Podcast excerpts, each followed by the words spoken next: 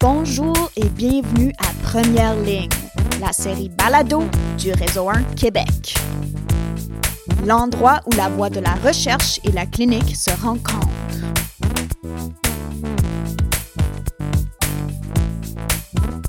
Je suis votre animatrice, Dr. Emma Glazer, clinicienne, chercheur et parfois aussi patiente.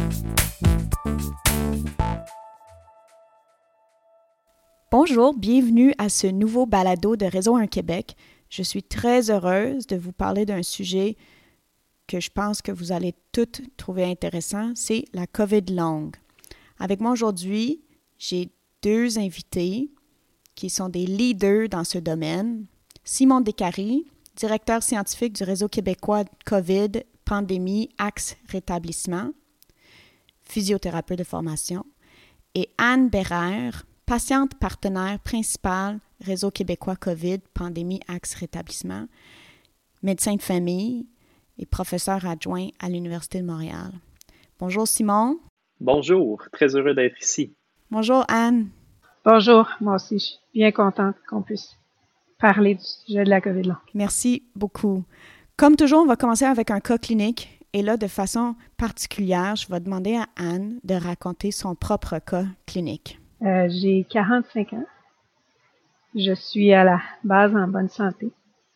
Donc, pas d'antécédents significatifs en lien avec la COVID à mentionner, sauf peut-être un TDAH qui est traité. J'ai attrapé la COVID dans mon milieu de soins en décembre 2020. Puis bon, à ce moment-là, je pensais que après une dizaine de jours, je retournerais enfin un peu immunisée et moins craintive. Mais c'est pas ce qui s'est passé puisque j'ai eu une COVID aiguë quand même relativement symptomatique, sans avoir à être hospitalisée par contre. Mais j'ai jamais remonté la pente. Donc, comme vous pouvez l'entendre, il y a une atteinte au niveau des cordes vocales c'est plus probablement une séquelle. Par ailleurs, vous pouvez entendre aussi que j'ai une dyspnée qui persiste. Beaucoup d'éléments de dysautonomie sur lesquels on va sûrement revenir aussi. Donc, beaucoup d'éléments de difficulté de gestion de la température corporelle, de tachycardie au moment de se lever à la limite du poste aussi, il y a des malaises post-effort dont on va vous parler en long et en large, puisque c'est un élément très peu connu en première ligne. Là, je perds le fil, mais peut-être le moment de parler du rouillard mental qui s'installe souvent quand on essaie de se concentrer sur quelque chose ou de faire plus d'un truc à la fois. Est-ce que euh, vous êtes retourné au travail? Non, j'ai pas pu du tout retourner au travail. Je vois que j'ai oublié de mentionner effectivement aussi de l'inflammation cardiaque qui a pu être trouvée avec une résonance magnétique en août 2021, donc près de neuf mois après la COVID, qui atteignait pas les critères en là de myocardite, mais qui montrait une inflammation persistante et aussi des séquelles probables. Donc, ça montre à quel point il faut aller dans beaucoup de directions pour évaluer comment c'est pas simple avec les paradigmes actuels qu'on a en médecine de première ligne de s'attaquer à des problèmes qui vont dans toutes les directions et qui sont aussi complexes. Merci Anne pour ce témoignage qui, honnêtement, m'effraie. Je vais être honnête avec vous. Avant qu'on parle de tous ces symptômes, puis c'est quoi les symptômes avec COVID, pouvez-vous nous donner une définition de c'est quoi la COVID longue? Oui. Anne, vous a décrit euh, plusieurs symptômes, plusieurs euh, sous-diagnostics. C'est super important. C'est là qu'on est rendu là, dans les réflexions sur cette maladie. La première conférence qu'on a fait, euh, c'était justement avec Réseau 1 et ça remonte bientôt à, un an. C'est en, avril de l'an dernier. À ce moment-là, déjà, on savait que la COVID longue était en fait une maladie multisystémique. Donc, on avait déjà plusieurs données probantes qui démontraient que, selon les revues systématiques, euh, plus de 50 symptômes pouvaient persister à plus de six mois euh, dans 10 sphères biologiques euh, ou systèmes biologiques différents. Donc, le contexte général multisystémique était bien décrit à ce moment-là. Mais on n'avait pas encore une définition clinique opérationnalisable pour, par exemple, supporter le médecin de famille vraiment à établir le diagnostic. Cette définition, elle est maintenant disponible. Je vous dirais que c'est vraiment très important qu'on en discute aujourd'hui. Pourquoi?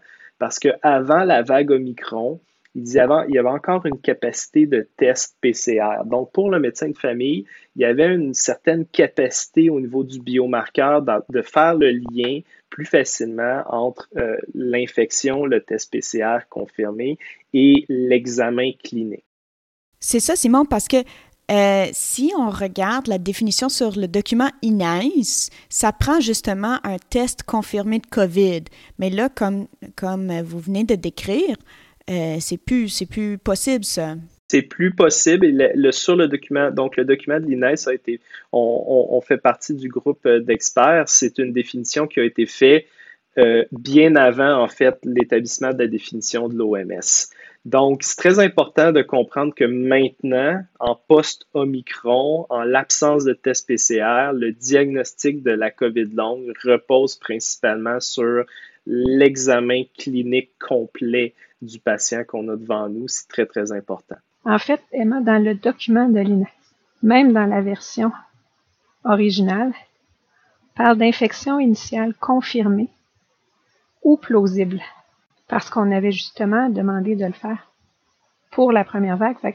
c'est important de mentionner aux médecins de famille qu'ils peuvent déclarer un cas par lien épidémiologique à la santé publique par l'histoire, même s'il n'y a pas eu de test. Et même maintenant, pour un cas de la première vague. Ça a un impact majeur pour la suite des choses pour les patients. Alors, je vais vous dire c'est quoi les éléments principaux de la définition. Donc, selon l'OMS, donc on appelle la COVID longue, l'OMS a utilisé le, terme anglais post-COVID-19 condition, donc l'affection post-COVID-19 comme étant le libellé euh, officielle de cette maladie. On utilise encore beaucoup COVID longue par respect du fait que c'est le, terme qui a été proposé par les organisations patientes. La COVID longue, c'est chez un individu qui a eu une histoire probable ou confirmée d'une infection à la COVID-19.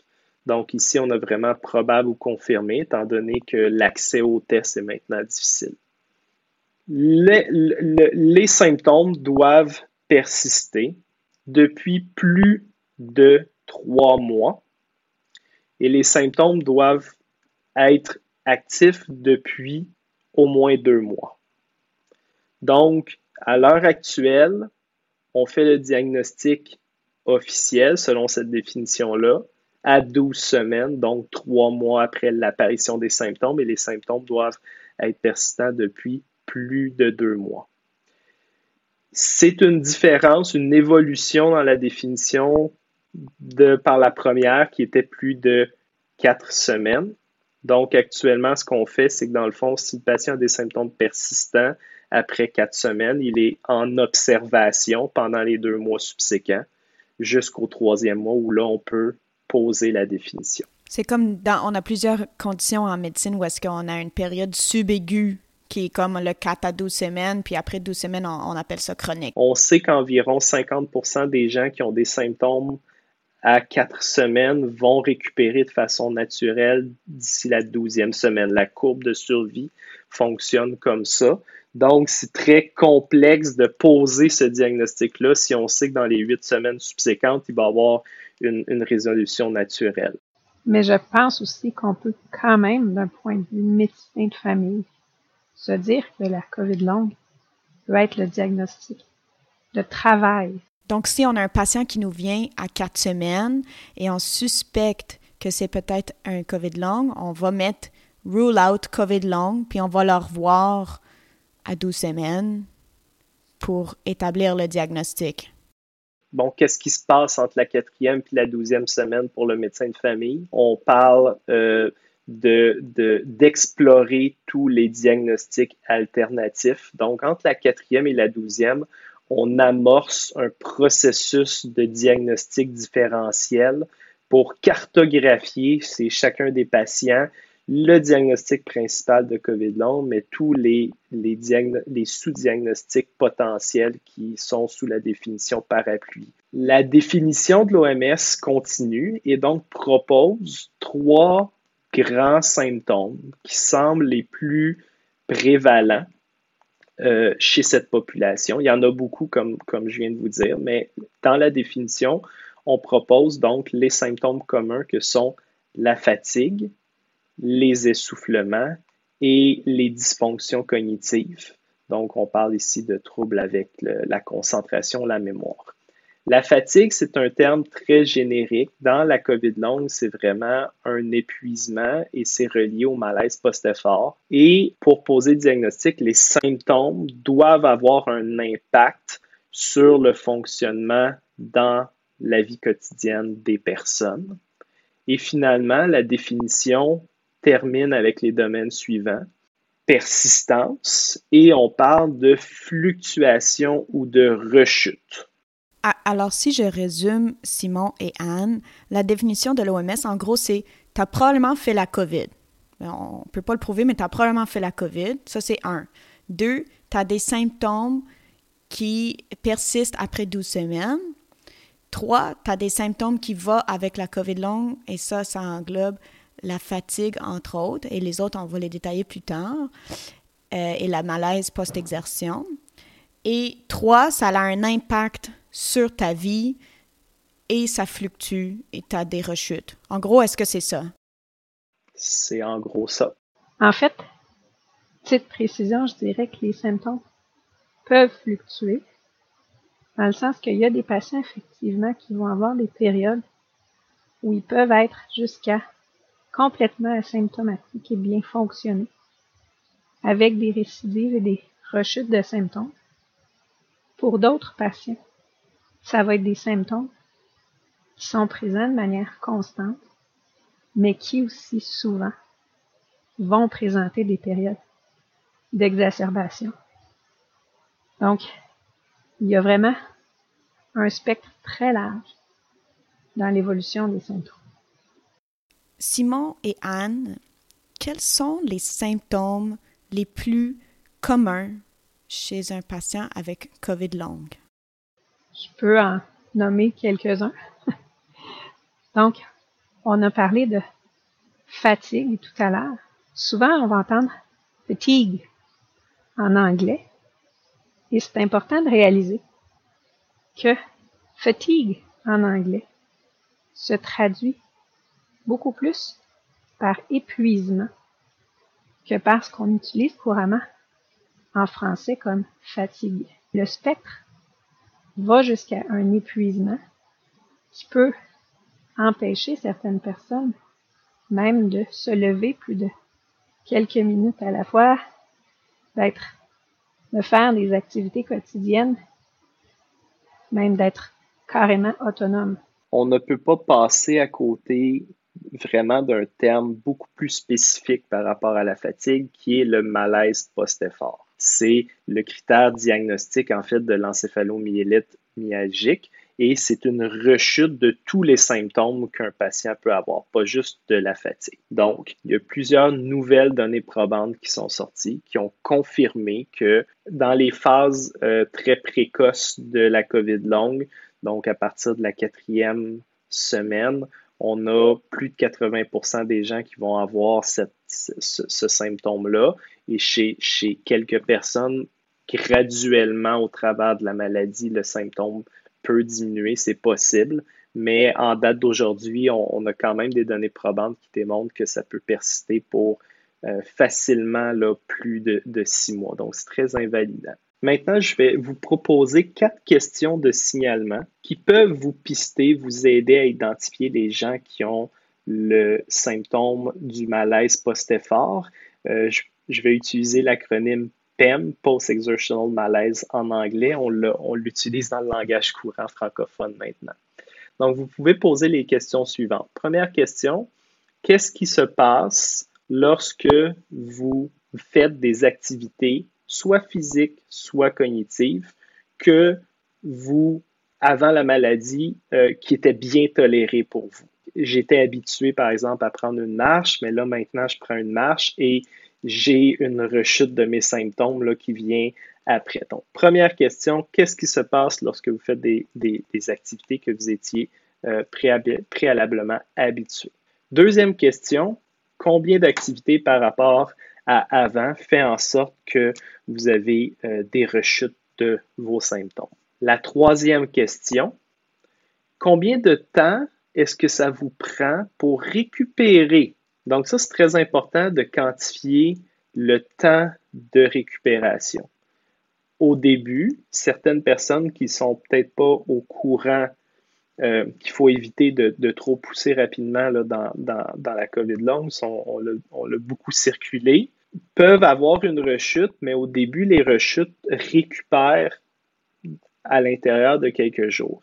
Le problème, c'est que si la personne commence à faire beaucoup de cycles de rechute, le temps de récupération va augmenter. Et donc, vous, en tant que clinicien, ça vous donne une idée d'où est-ce qu'on en est dans la quantification de ce symptôme-là.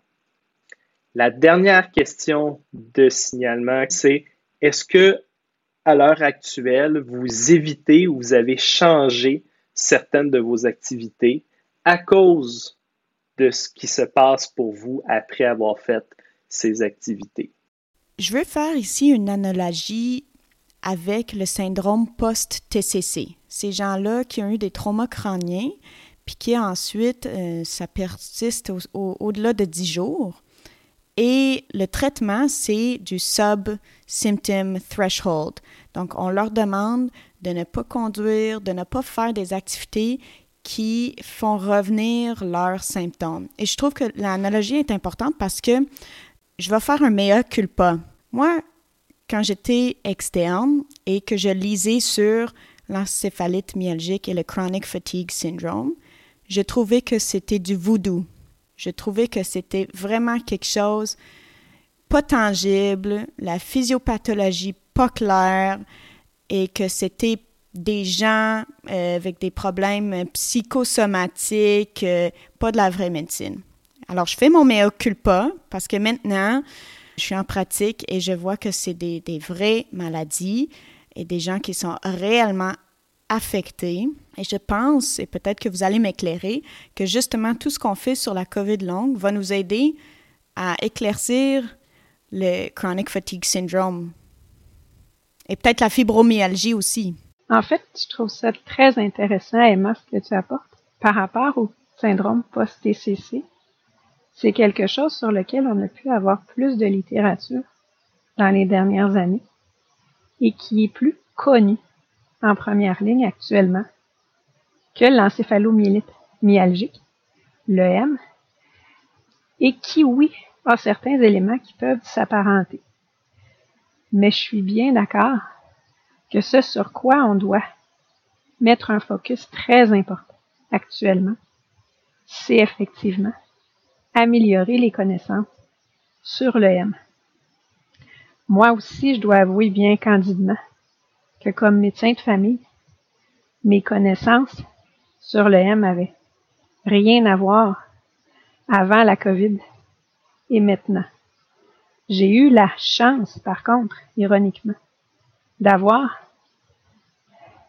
des patients qui ont eu de l'EM dans les dernières années et j'ai pu reconnaître rapidement chez moi le malaise post-effort Et j'ai eu la chance de savoir déjà qu'il fallait pas pousser, qu'il ne fallait pas dépasser le fameux seuil de manière fréquente parce que ça allait juste empirer les choses. En fait, je pense que c'est un des messages clés qu'on veut faire avec ce balado, c'est qu'il ne faut pas du tout pousser les patients à aller plus loin que qu'est-ce qu'ils sont capables. Un des messages clés, je pense, pour tous les professionnels de la santé est l'importance d'apprendre à reconnaître le malaise post-effort dans le fait que c'est une exacerbation de plusieurs symptômes qui survient après un effort qu'il soit physique, cognitif, voire émotionnel, va survenir des heures, voire jusqu'à 72 heures après l'effort. Il est contre-indiqué de recommander un réentraînement à l'effort ou de parler de déconditionnement et d'exercice qu'on va augmenter graduellement. On doit recommander de reconnaître les déclencheurs et de rester sous le niveau d'activité qui les déclenche. J'espère que tu feras pas un gros PEM après ça. J'ai rien d'autre à prévu. J'ai des choses. Je suis en PEM en ce moment et c'est un risque que je prends de le faire. Hier, je pouvais pas lire plus que quelques minutes à la fois.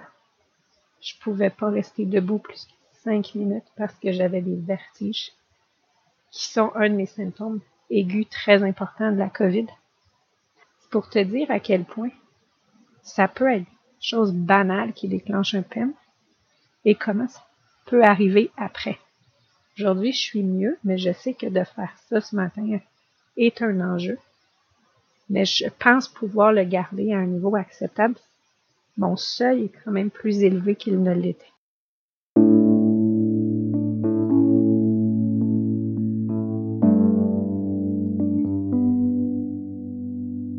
C'est sûr que historiquement, en effet, euh, il y a eu une psychosomatisation de ces maladies, puis même dans l'évolution scientifique de la COVID longue, euh, il y a plusieurs groupes qui ont testé cette euh, hypothèse alternative par rapport à, l'impact de la santé mentale sur les symptômes. La COVID longue et l'EM, c'est très clair depuis au moins les cinq dernières années.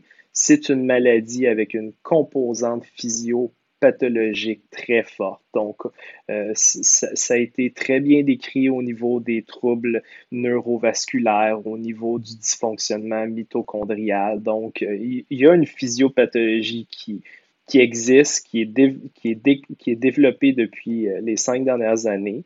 Ces hypothèses-là ont été reconduites en COVID longue. Donc, vous allez, on est rendu à des centaines d'études physiologiques qui expliquent qu'est-ce qui se passe dans le corps des personnes qui sont atteintes de COVID longue.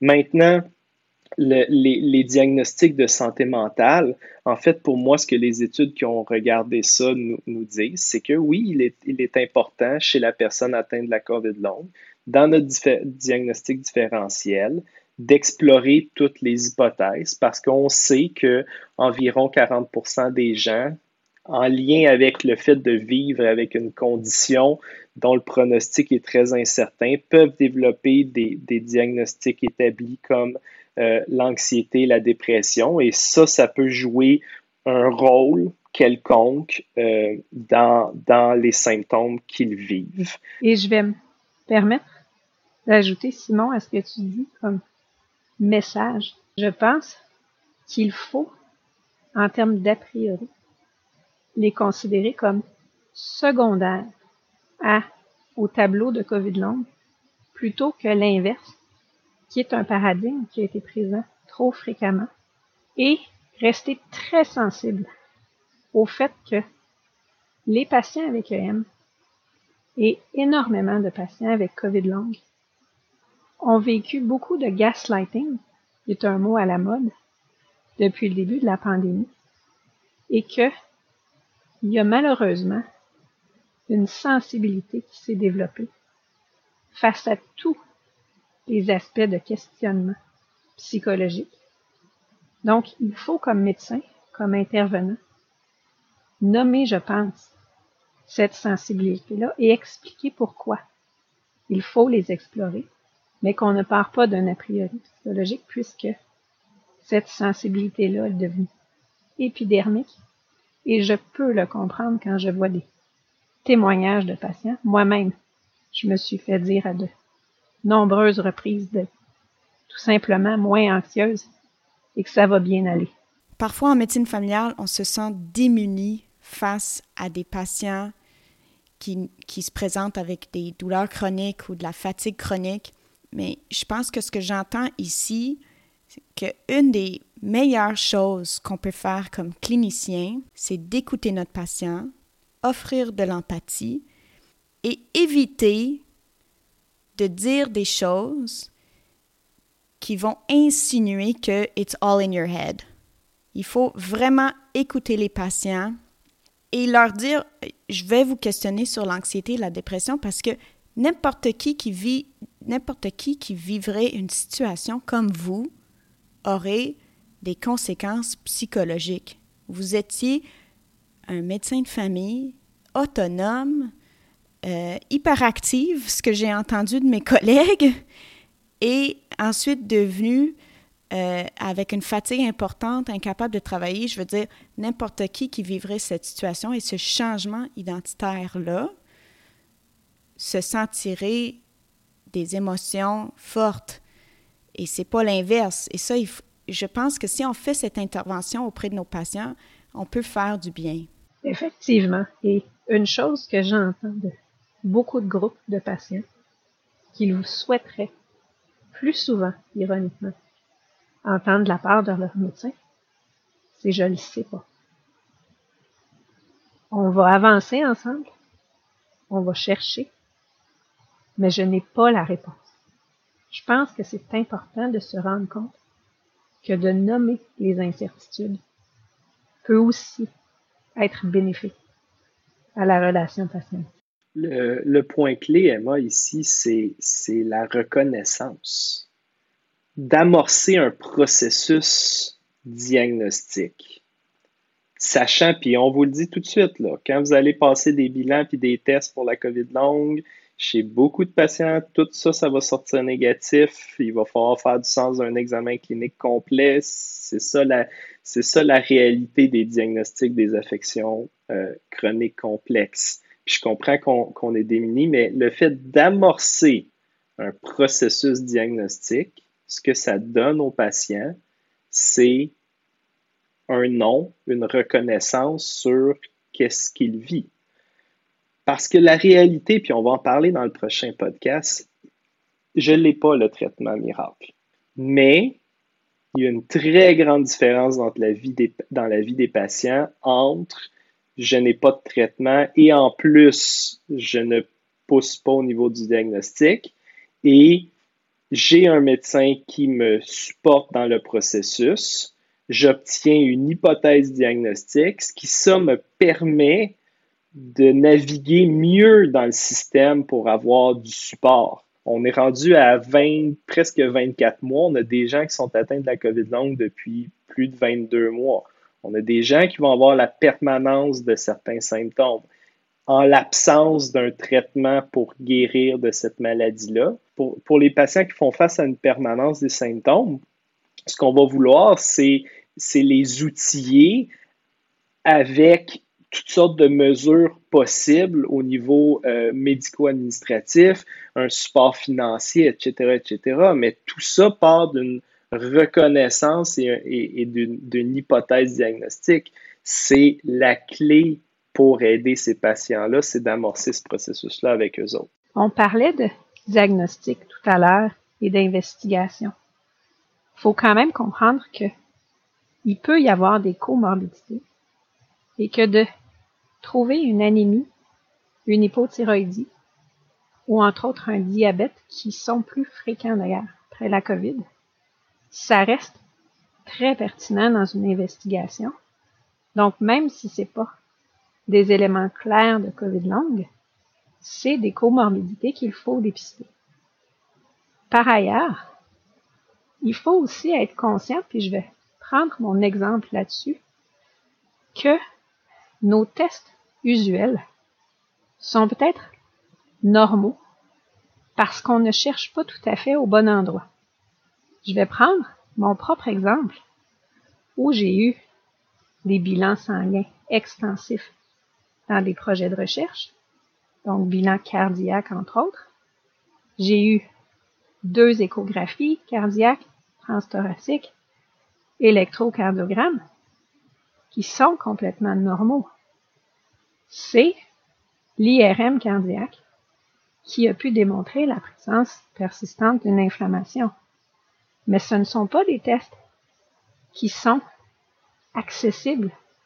Il faut garder en tête, comme clinicien, qu'on n'a peut-être pas toujours les bons tests pour mettre en lumière les anomalies, entre autres aussi au niveau de la dysautonomie, pour laquelle on est très très peu formé en première ligne. Est-ce que vous pouvez nous définir la dysautonomie?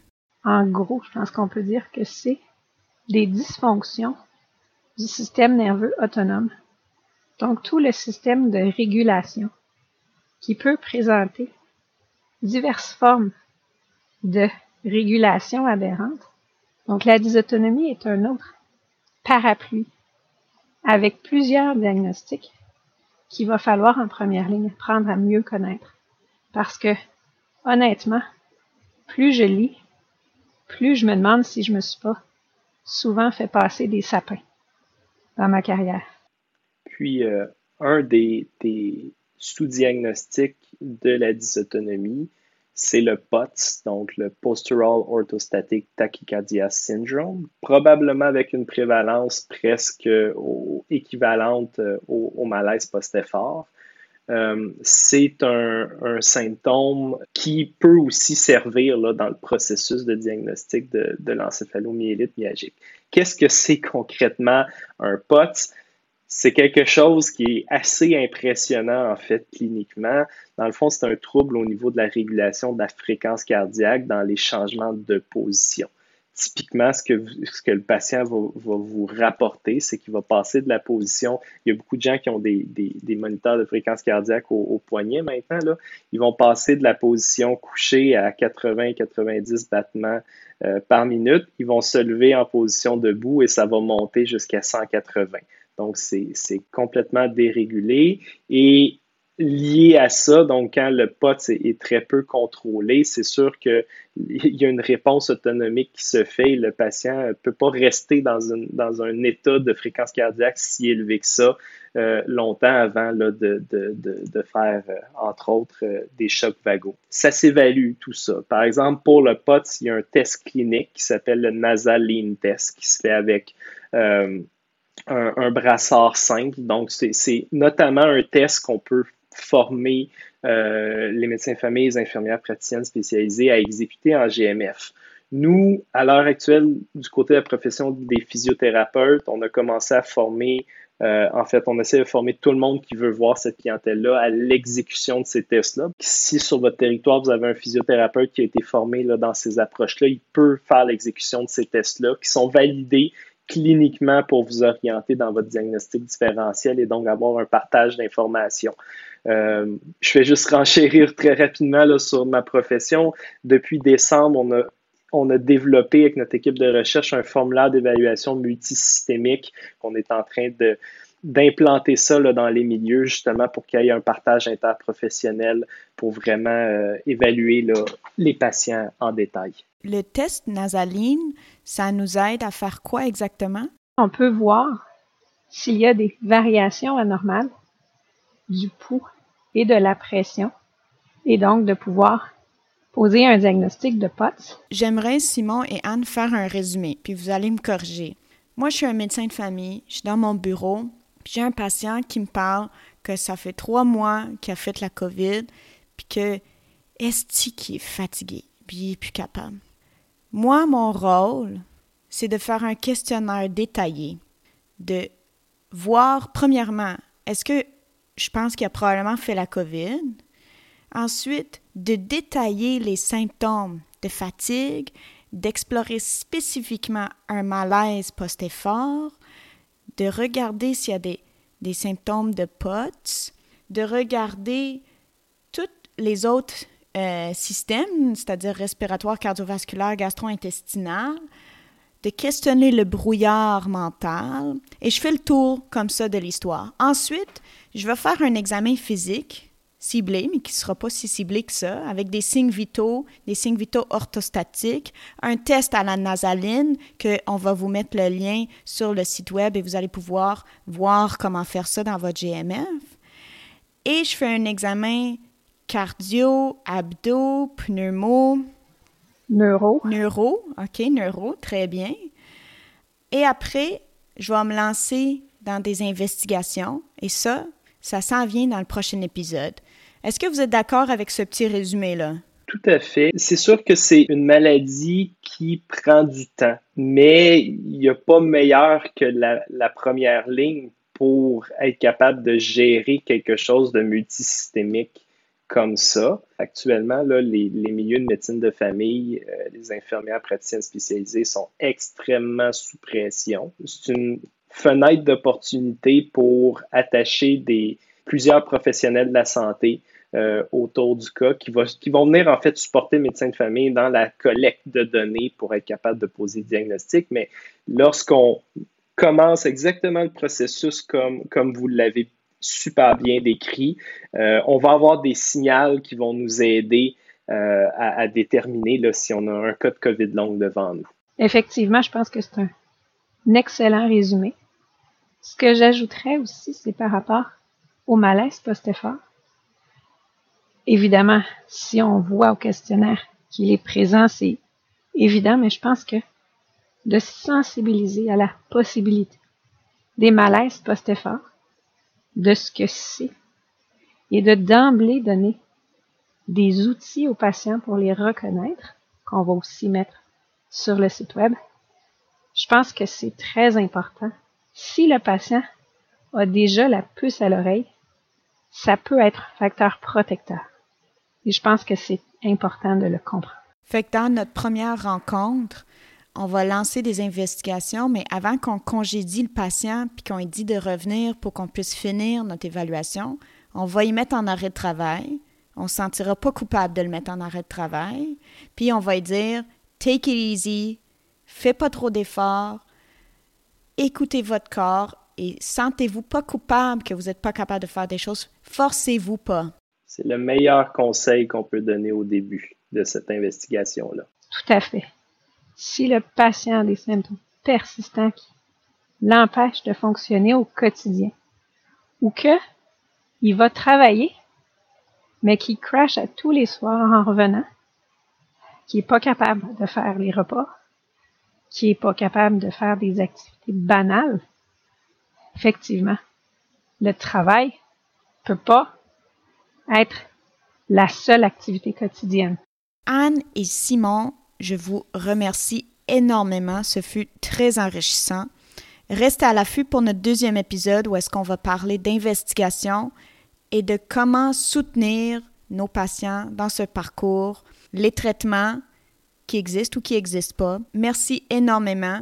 Prenez soin de vous. Et surtout, faites ce qu'il faut pour pas être infecté par la COVID.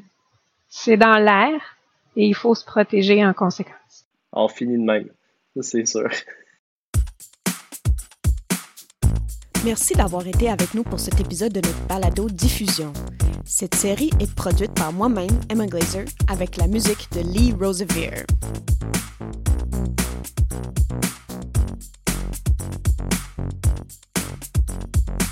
Nous sommes financés par le Réseau 1 Québec, un réseau de chercheurs, cliniciens, patients et gestionnaires qui collaborent pour produire et appliquer des connaissances visant l'amélioration des pratiques en soins et services intégrés de première ligne au Québec. Le Réseau 1 vous offre une panoplie de services, appels à projets, soutien à la recherche, webinaires et événements spéciaux et plus encore. Pour en apprendre davantage, visitez le www.réseau1québec.ca. Prenez soin de vous.